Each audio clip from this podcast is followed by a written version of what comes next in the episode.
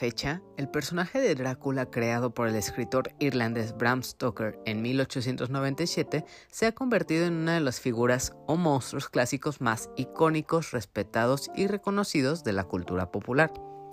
Su enorme influencia en el cine, la literatura y otros medios de entretenimiento como videojuegos ha sido enorme y sigue inspirando nuevas adaptaciones y obras derivadas en la actualidad que intentan renovar o reutilizar al personaje en distintos estilos y con diferentes motivos. Desde 1922, que surgió su popularidad en el cine con una de las primeras adaptaciones que fue la de Nosferatu, Drácula ha sido interpretado por una gran variedad de actores en distintas adaptaciones cinematográficas y televisivas. Entre estas adaptaciones podemos encontrar distintas apariciones de actores icónicos como Bela Lugosi en 1931, quien dio una de las más grandes y memorables interpretaciones del personaje, o incluso también tenemos la versión de Christopher Lee en 1958, o incluso una de las más populares películas que es la de Francis Ford Coppola de 1992, que contó con Gary Oldman en el papel principal. Todas estas adaptaciones, lo populares y memorables que fueron y el impacto que dejaron, habla mucho de la importancia y la enorme presencia que tiene Drácula hasta ahora. Además de su impacto en el cine, Drácula ha tenido una enorme influencia en la literatura de terror y ha inspirado a una gran cantidad de autores a lo largo de los años, también ha sido objeto de adaptaciones en otros medios como el teatro, la ópera y los videojuegos, que han adaptado la leyenda de Drácula y los vampiros en distintos productos y adaptaciones que para muchos será algo que en algún momento llegaron a reconocer. Por ejemplo, está la icónica saga de Van Helsing Cazavampiros o también los muchísimos videojuegos que hay de la franquicia de Castlevania en cuya historia de ambos consta en perseguir y enfrentarse al vampiro mayor que es Drácula. También en cuanto a su legado en la cultura popular, Drácula se ha convertido en un icono y su imagen se asocia de manera inmediata con el cine, los videojuegos y la literatura de terror. Además, este personaje ha inspirado muchos otros personajes de ficción que comparten algunos de sus rasgos y características. Su influencia también se ha extendido a otros ámbitos como la moda y la música y como constantemente se siguen haciendo distintas adaptaciones y derivaciones de la obra original, no es mucha sorpresa que incluso hoy día lleguen nuevas películas o libros que intentan renovar y modernizar a Drácula trayéndolo a este mundo en el que vivimos y con todas las tendencias que hay hoy día. Para el día de hoy estaré hablando de una adaptación más sobre Drácula, pero lo más sorprendente y que la distingue de lo tradicional es que esta vez esta historia no se centrará del todo en el personaje de Drácula. Esta ocasión, más bien, veremos la historia de Renfield, el asistente personal o más bien el chico de los mandados, quien se encarga de llevarle comida a Drácula y a servirle en todo lo que necesita. Y aunque esto podría sonar bastante extraño, la verdad la historia que nos llegan a contar aquí es una cosa increíblemente divertida que supera la barrera de lo absurdo, pero que al momento de ver todo lo que sucede en pantalla, esto se convierte en algo súper divertido que nos terminará sacando varias carcajadas y que también sorprendentemente, nos termina contando una historia motivacional y de autosuficiencia que nos quiere llevar a la reflexión de salir adelante y huir de relaciones tóxicas y posesivas. Y sé que es mucho que explicar, así que creo que ya es momento de ir empezando para no perder más el tiempo. Así que me presento. Yo soy Hila y con esto te doy la bienvenida al episodio 148 de La Opinión de Helado, un podcast sobre cine, series, anime y todo lo relacionado al mundo del entretenimiento, en el que para esta ocasión y durante los siguientes minutos te estaré hablando de Renfield o Asistente de Vampiro, cinta que puedes encontrar ahora mismo en cines de todo México. Entonces, sin más tiempo que perder, comencemos.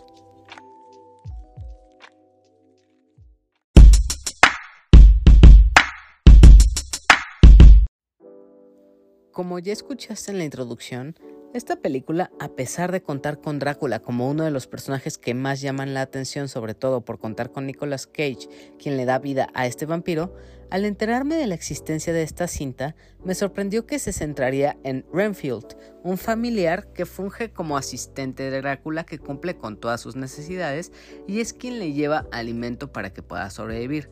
Cabe destacar que un familiar no es necesariamente alguien relativo o cercano. un familiar en el mundo y ámbito de los vampiros se refiere a los asistentes o personas que han sido convertidas para proteger y servir a su amo. Para este punto, yo pensaba que Renfield era un personaje inventado en función de esta historia para poder desarrollarla aún más, pero resulta que no.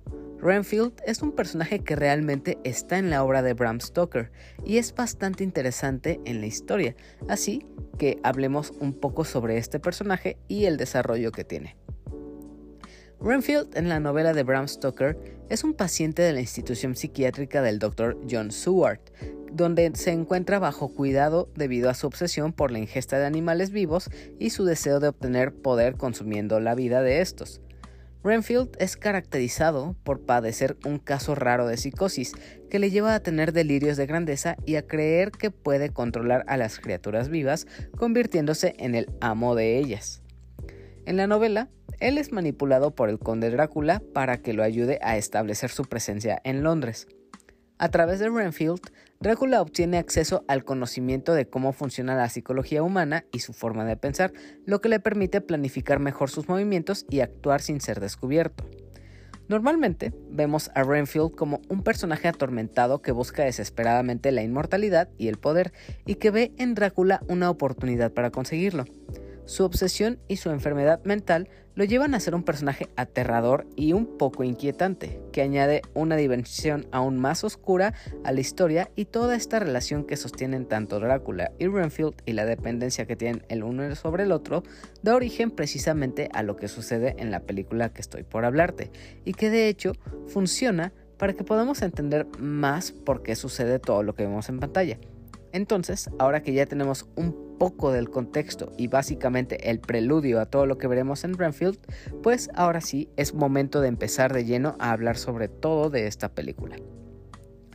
Renfield es una película que acaba de estrenar en todos los cines de México y cuenta con una duración de 1 hora con 33 minutos y es dirigida por Chris McKay, quien también ha dirigido otras cosas como The Tomorrow War, Lego Batman y la serie Pollo Robot lo que de hecho nos da una gran pista a lo que podrás ver en Renfield, pues mucho del humor que se ve en Lego Batman y Robot Chicken, pero también la violencia desenfrenada de esta última y también de, The Tomorrow War, se ven impregnados y utilizados ahora en Renfield, resultando así en una película cuyo mejor atributo radica en la hilarante comedia y la violencia extrema y sangrienta de que, que, que veremos a lo largo de esta historia.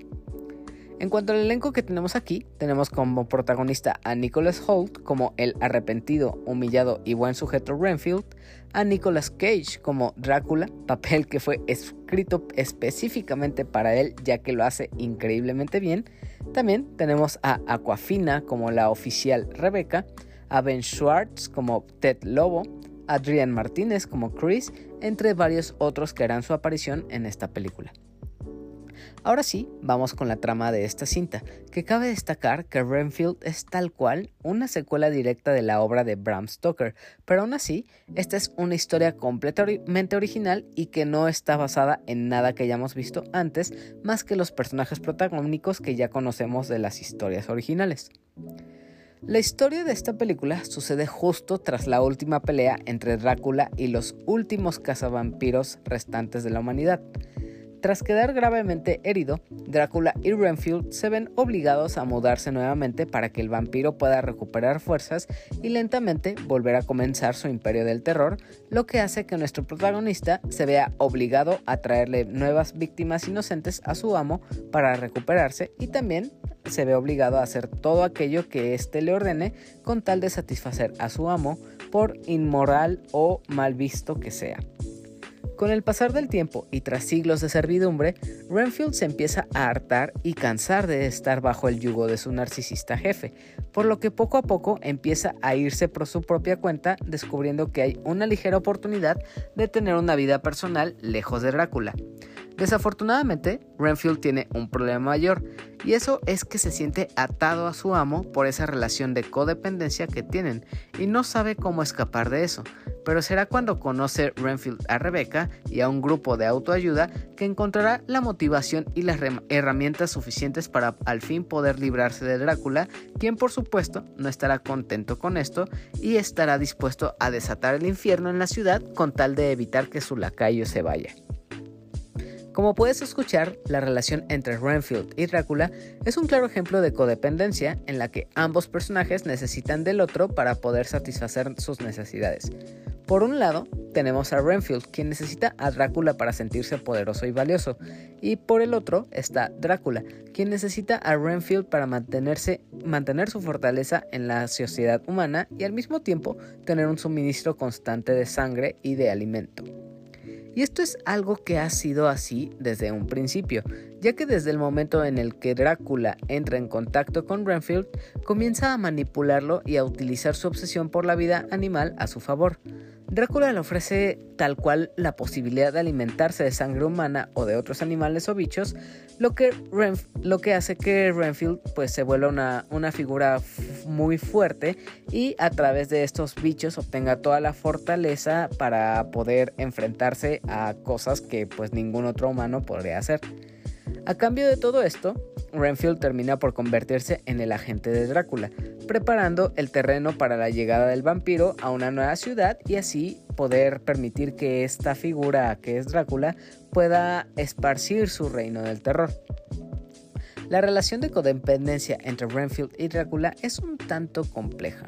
Por un lado, Renfield necesita de la figura de Drácula para poder alimentarse y satisfacer sus necesidades, lo que le otorga una sensación de poder y control. Por otro lado, Drácula necesita de Renfield para llevar a cabo su plan de conquistar la ciudad, por la que también depende de él.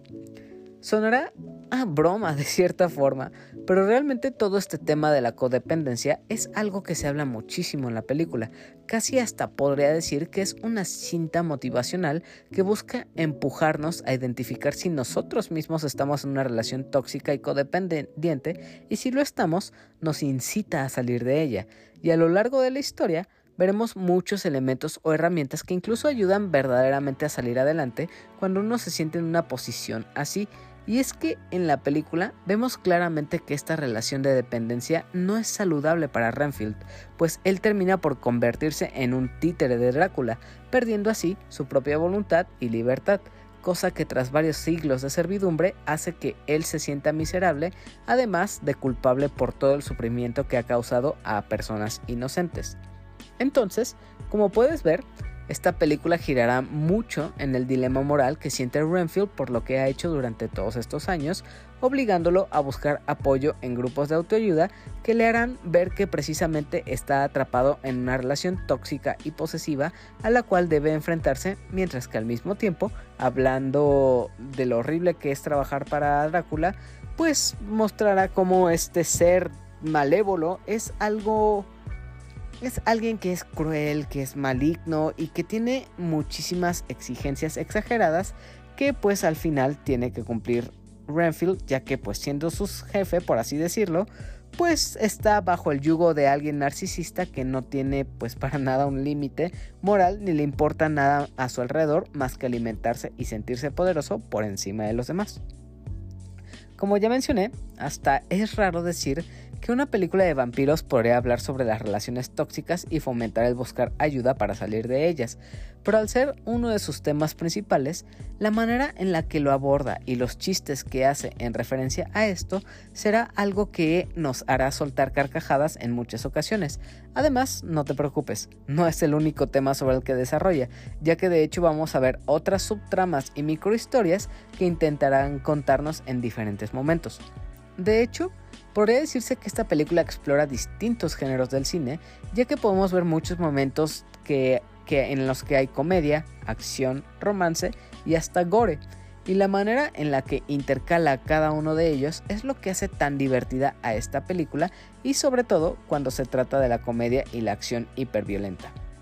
Por ejemplo, en varios momentos de la película, podemos ver escenas y montajes de acción muy similares a John Wick, en la que veremos a nuestro protagonista dar piruetas, saltar y atacar a sus enemigos con una fuerza descomunal que se verá reflejada en momentos y escenas llenas de gore con desmembramientos, vísceras o cabezas explotando. Y claro, es buen momento de advertir que esta es una cinta con una clasificación C o R por lo tanto, a pesar de tener un tono muy comédico, no, no, no recomiendo para nada verla si son sensibles a la sangre o a la violencia extrema, y mucho menos deberías ver esta película con algún menor de edad. Volviendo a lo que estaba diciendo, aunque tenga estos momentos cargados de acción, esta como tal debe tratarse como una película meme o como un chiste recurrente, pues lo que sí será frecuente en toda esta historia es el humor oscuro, sarcástico y desenfrenado que tiene y que veremos todo el tiempo. De hecho, incluso puedo compararla al humor que podemos ver en otras películas como What We Do in the Shadows, Zombieland o incluso Warm Bodies. Por supuesto, una de las mejores cosas que tenemos en esta película son sus personajes principales, quienes son Nicholas Holt como Renfield y Nicolas Cage como Drácula. Primero hablemos de nuestro protagonista, que es Renfield, y él es este hombre torturado y que se siente miserable porque toda su vida se ha tratado de servirle a un hombre que nunca está satisfecho. Por lo tanto, después de siglos de trabajar para él, se siente harto de ser un esclavo entonces vemos que él es alguien con un dilema moral que busca cambiar y hacer el bien, y cuando se le da la oportunidad de hacerlo, vemos cómo él se siente feliz de tener la posibilidad de ser un héroe para los demás con los poderes que tiene. También, al tener una personalidad tan noble e inocente que roza en lo tonto, Renfield se convertirá en un personaje con el que nos encariñaremos mucho y vamos a disfrutar todas las situaciones en las que este sujeto se mete. Además, también me parece muy divertida la manera en la que muestran cómo Renfield obtiene todos sus poderes a través de los insectos y cómo este los tiene como si fueran dulces o snacks para comer durante el día, lo que le da una increíble fuerza que le da la posibilidad de arrancar extremidades, atravesar cuerpos, lanzarlos por el aire y azotarlos a diestra y siniestra. Igual, otra cosa que se me hizo bastante curiosa es que muchas veces el personaje de Nicholas Holt me recordó muchísimo a su papel que hizo en Warm Bodies o Mi novio es un zombie, en la que este actor interpretó a un zombie y en ambas comparte la similitud de ser un personaje pálido, humillado, como en parte muerto e inocente, pero que al final logramos adorar por la humanidad y por el carisma que tiene. Ahora pasemos con el coprotagonista que es Nicolas Cage como Drácula. Y aquí sí, la verdad tengo que decir que definitivamente todo el papel y la personalidad que tenemos en Drácula fue escrito específicamente para que Nicolas Cage pudiera hacerlo. Ya que aquí tenemos a un personaje súper narcisista que solo busca autocomplacerse y es un personaje que está exagerado en todo sentido y su única motivación es conseguir nuevas víctimas de las cuales alimentarse y también conquistar al mundo. Y como es el amo de Renfield y puede hacer lo que quiera con él, pues se da el lujo de maltratarlo, humillarlo y torturarlo solamente por diversión y placer. Y ver a Nicolas Cage hacer estos gestos tan exagerados, los gritos y las carcajadas que hace, son algo que que se le ven tan naturales al actor que definitivamente es imposible no reírse con todo lo que hace. Igual, como buena película de vampiros, no pueden faltar las referencias que hacen a los clásicos de terror, como por ejemplo Nosferatu. Hay otros personajes que aparecen aquí en pantalla, como el, el de Aquafina, que interpreta a, a Rebeca, que es el tercer personaje más importante de la trama y ella es una policía que busca hacer justicia al legado de su padre y limpiar a la ciudad de toda la corrupción. También ella funge de cierta forma como el interés amoroso de Renfield y la dinámica que tienen ellos dos al compartir cámara es bastante divertida. Igual podemos esperar que al ser Aquafina, una chica que es una cantante, actriz y comediante que ha sido galardonada y premiada en numerosas ocasiones, podemos esperar una muy buena interpretación de Aquafina, aunque sinceramente debo decir que no está aprovechada del todo. Sí tiene sus momentos divertidos, sí tiene sus punchlines bastante entretenidas, tiene todo su carisma y eh, verla en pantalla es algo que entretiene bastante, pero aún así siento que en otras películas o en otros proyectos la hemos visto mucho más divertida. Aquí como que está más conservada, no, no, explota al 100% su talento y siento que sí dejaron ir bastantes oportunidades con, este, con esta actriz y con este personaje. También hay más personajes además de, de Rebeca y aquí están por ejemplo los que son la familia de los Lobo, que son la magia que más, que más poder tiene en la ciudad. Pero estos ya son más como personajes secundarios y en este caso será mejor que tú vayas descubriendo cuál será el rol de estos personajes cuando llegue su determinado momento. Como podrás imaginar, al tener tantos personajes, esta película tendrá varias subtramas, ya que podremos ver hasta cuatro de ellas. En una está la relación entre Drácula y Renfield, la otra es el dilema moral y la vida personal de nuestro protagonista, luego está el romance que se presenta entre Renfield y Rebecca, y por último está todo el asunto de la mafia de los lobos. Entonces, es aquí donde veremos toda esta mezcla de géneros que comenté previamente y en los que abundará la sangre y la comedia. Sobre todo, cosas que nos darán más de poquita, más, poquito más de, hora y media de mucho entretenimiento, mucho gore, muchas vísceras y también bastante entretenimiento. Pero desafortunadamente, es aquí donde debo empezar a hablar de algunos puntos negativos, ya que por más que me guste la violencia desenfrenada y la comedia que hay, las escenas tan exageradas de gore y también todos los momentos de comedia sarcástica y oscura, pues no es algo que tendremos al mismo nivel durante toda la película, ya que debo reconocer que Renfield es una película que arranca súper fuerte y sangrienta al principio, pero poco a poco toda esta esencia de violencia y del humor oscuro se va diluyendo y se va desvaneciendo. Conforme avanzan todas estas escenas de gore y de acción, muy a la John Wick, se dejan de lado para concentrarse en desarrollar más la historia que se da entre Renfield y Rebecca y también con la mafia y la corrupción que hay en la ciudad. Y para cuando se centran más en este asunto, yo personalmente siento que decae la historia y se vuelve más predecible o incluso simple, cosa que sucede sobre todo en el tercer acto de la trama. Y aunque pues es algo comprensible, pues no tendría caso que todo se tratara de ver a Drácula asesinar a todo lo que se le cruce a diestra y siniestra, pues aún así la manera tan rápida en la que avanza toda esta historia hace que se sienta más esta picada y esta decadencia en cuanto a lo que vemos desde un principio. Igual, como ya dije, siento que el personaje de Aquafina está un tanto desperdiciado en esta película.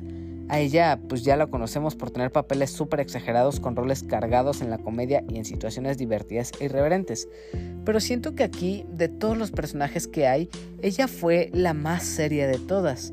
Y aunque sí tiene esos momentos graciosos, me pareció que no le dieron la total libertad de hacer lo que ella sabe y no lució tanto con su comedia ni como personaje. Por último, siento que por la duración que tiene esta película, que es de una hora con 33 minutos, tiene un ritmo bastante apresurado, lo que provoca que en la historia no se desarrolle bien todos sus arcos argumentales, llegando a sentirse algunos incompletos o inconclusos. Afortunadamente, tenemos un cierre que sí nos da un final como esperábamos, pero tal vez sí faltó un poco más de desarrollo a las subtramas que tiene esta película.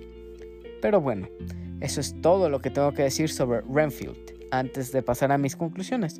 Así que ya, ya que pude decir todo esto, es momento de tomar una pausa para que después de una pequeña cortinilla pueda contarte mis conclusiones finales sobre esta película, si realmente la recomiendo, y también pasaremos a la sección de mensajes, preguntas y saludos de la comunidad.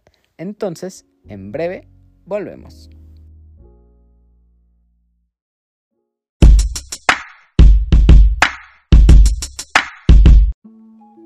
En conclusión, Renfield, desde que vi los trailers que salieron de ella, fue algo que llamó bastante mi atención por el simple hecho de poder ver en pantalla tanto a Nicolas Cage como a Nicolas Holt, y la verdad, ya a la hora de verla, quedé encantado con lo que vi. Me divertí muchísimo y fue algo con lo que me la pasé riendo a cada rato. A pesar de que dije que para el tercer acto decayó un poco esta cinta, no creo que sea razón suficiente para decir que me defraudó. Para nada. De hecho, creo que esta es una película que vale 100% la pena verla por el mero hecho de ver a Nicolas Cage hacer la de Drácula y ver pues la increíble interpretación que este personaje tiene. Además de que al contener altas dosis de humor satírico, mucha violencia y gore, es algo que nos mantendrá entretenidos durante toda la película. Y la historia que cuenta y cómo es toda esta relación codependiente y cómo lo manejan a través de la autoayuda, me parece una situación bastante divertida. Además, ver también esta combinación entre la mafia, Drácula y el resto de elementos que podemos ver a lo largo de la película creo que es una manera bastante original y creativa de tratar esta historia y de llevar un cuento clásico que ya tiene bastantes años, traerlo a la modernidad del año 2023. Entonces me parece que es una muy buena adaptación. Es una película meme, como ya dije antes, que simplemente busca reírse de sí misma y provocar situaciones graciosas en, las que nosotros no vamos a creer lo que estamos viendo en pantalla y al final termina generando una muy muy buena experiencia. Recuerda que pues esta, al tener alta, esta película al tener altas dosis de violencia, desmembramientos, vísceras y mucha sangre volando por todos lados, no es una película que como tal recomiende que vean menores de edad, niños o personas que son sensibles a todos estos temas. Pero si este no es ningún problema para ti o la persona con la que puedas ir, entonces es una recomendación bastante buena para ver en una cita, en un plan con amigos o incluso solo.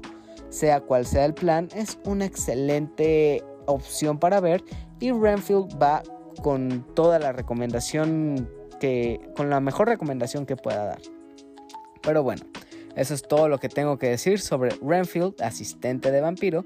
Recuerda que si quieres ver esta película, la puedes encontrar ahora mismo en cines de todo México. Así que si la ves, espero puedas contarme qué te ha parecido a ti o si es que ya la viste, cuéntame en redes sociales o en comentarios de YouTube o Spotify qué te ha parecido para que otras personas que escuchan este podcast puedan animarse también a verla.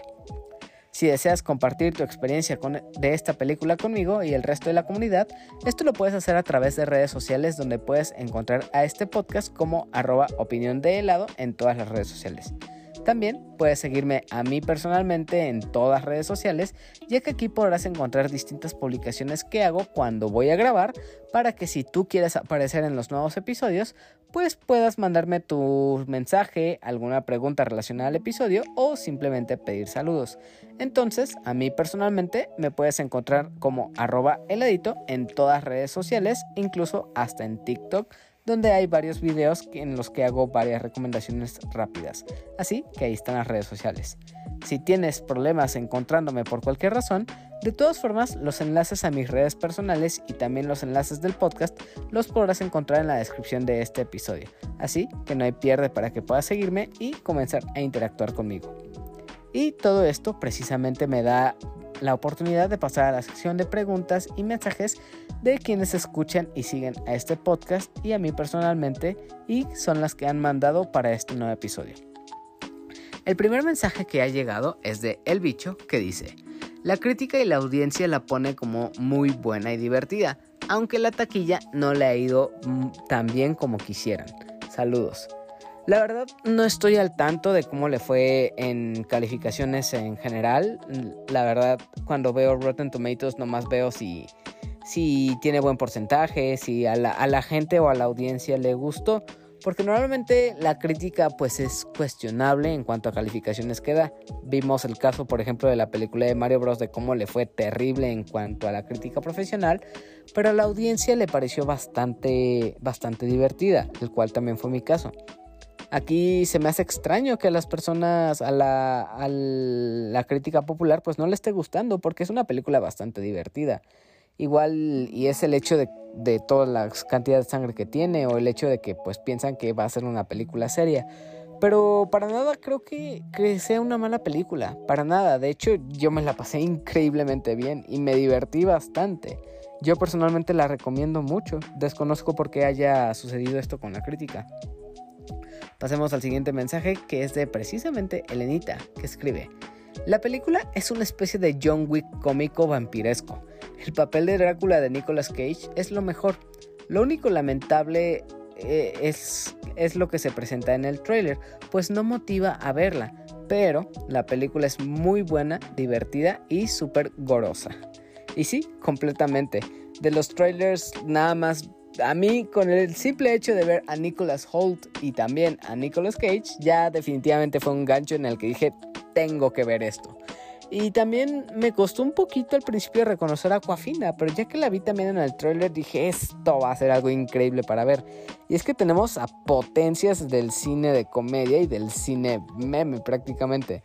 Nicholas Holt es alguien increíble para hacer este tipo de papeles. Ni se diga de Nicolas Cage que completamente se lleva toda, toda, toda la película con su papel de Drácula. Y pues Aquafina sí me quedó a deber. Pero no, no tengo ninguna queja en cuanto a esta película. Me la pasé bastante bien y sí, sí está súper divertida.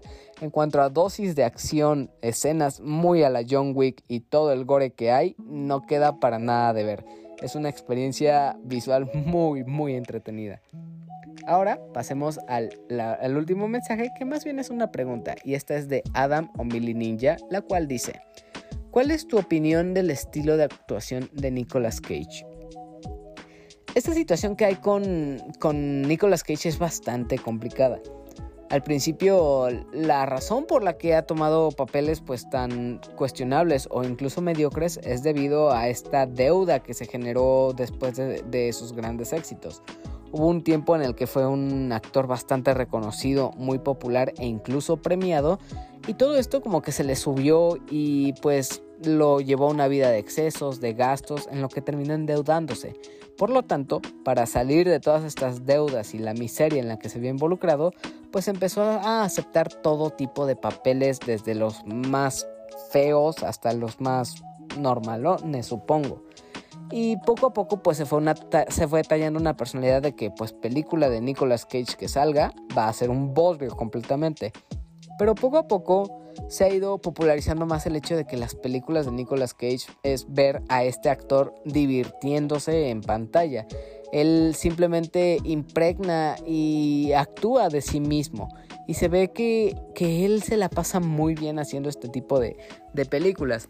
Pero también tenemos cosas muy, muy buenas y de bastante calidad. Por ejemplo, recientemente tuvimos El peso de tal, del talento. Esta película en la que salió con Pedro Pascal, ahorita uno de los actores más queridos de la industria de Hollywood. Y en la que se se interpreta a sí mismo y todo este tipo de papeles que tiene son muy buenos. Pero también tenemos otros que son bastante impactantes y bastante serios, como en Pig, que esa película la pueden encontrar en Prime Video. Y ahí tiene un papel bastante serio y bastante dramático, en el cual podemos ver un rango actoral muy variado en cuanto a la calidad que tiene Nicolas Cage. Entonces, es muy distinto, es muy distinto es muy difícil hablar de sus papeles que ha tenido, porque a veces puede ser un actor bastante serio que, que interpreta excelentes papeles y en otras ocasiones puede ser algo completamente risible. Y creo que eso es algo del talento de Nicolas Cage, que puede ser cualquier tipo de papel y a él no le va a importar se va a meter de lleno en lo que tiene que hacer y se la va a pasar bien, lo cual genera una bastante buena impresión en nosotros ya que vemos estas películas. Esos fueron todos los mensajes y preguntas que llegaron para este episodio. Muchas gracias a todas esas personas que aportaron para, para esta ocasión y entonces ahora los dejo con la pregunta para, para este nuevo episodio. Y la pregunta de esta, de esta vez será, ¿cuál es tu adaptación favorita del personaje de Drácula? Los comentarios y respuestas de esta pregunta y de este episodio se leerán para el siguiente, así que si quieres participar, eres bienvenido a responder ya sea a través de la sección de comentarios de Spotify o de YouTube. Y pues con esto terminamos la sección de mensajes y preguntas. Muchas gracias a todos los que aportaron y espero eh, verlos para el siguiente episodio. Ahora vamos con la sección de saludos para todas esas personas que comparten o interactúan con todas las publicaciones relacionadas a este contenido. Así que vamos con estas personas. Saludos para Lenita Bustamante que pide su saludo de Tic Tacs de cucarachas crujientes. También para Yamiao, Marmota, Carlos, Sabo, Félix y de Firesoul. Para Paquito, Abraham, Emiliano, Sequito, Yori y Ares. Para Sejim de Alaventura. Para Luis Legajo. Para Rocker Stroker para Mike Santana y Juan Su de Fugitivos Podcast, para Kenai Lex, Rob Sainz, Ingenierillo Eddie y Samper del equipo Langaria y Showtime Podcast, a Bunny, Alberto y a toda la familia Pandabulosa, a César o señor Scroto de Dream Match y para su hija adoptiva a Mayrani, para Daggett de la presa de Daggett, a Miguel y Ramiro de Para Dormir Después Podcast, para Kadasco y a Ryunjun allá hasta Japón, para Andy o Andekuku, para Soraya, Elisa de la Cruz, Luis Alcalá, Rafael, Donna, Angie y Obed del grupo Random Legendario, para Ingrid, para Benji, para El Bicho, para Adam del Podcast Beta, para Guillermo el Gosteable, para Omar Mosqueda, para Mr. Suki, saludos y abrazos para Lynn y también, por último, saludos y abrazos a Rol, Tito y Manu del Bolo Bancast. Igual, como tradición de cada episodio, te extiendo la invitación a que escuches otros podcasts amigos que también yo escucho, entre los que están el Podcast Beta, Bolo Bancast, Showtime Podcast, Dream Match, A la Aventura y Susurros del Inframundo.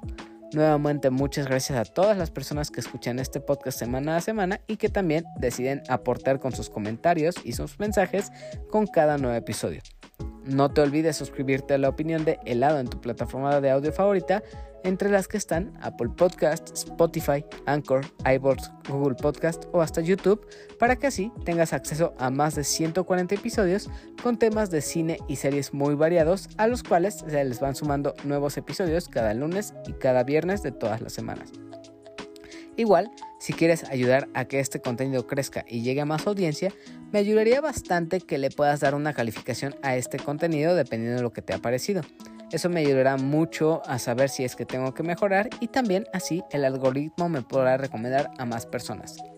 También estaría genial que me contases qué te ha parecido este episodio en los comentarios de Spotify y también en los de YouTube. Y por cierto, en YouTube no olvides suscribirte al canal, dejar tu like y también si quieres deja tu comentario diciendo qué te ha parecido este nuevo episodio. Ya por último, muchas gracias por escuchar este nuevo episodio y acompañarme durante estos minutos. Realmente espero lo hayas disfrutado y con esto decidas volver para las futuras entregas que como dije llegan cada día lunes y cada viernes. Entonces, ahora sí, me despido de ti deseándote lo mejor. Adiós y hasta la próxima. Nos vemos.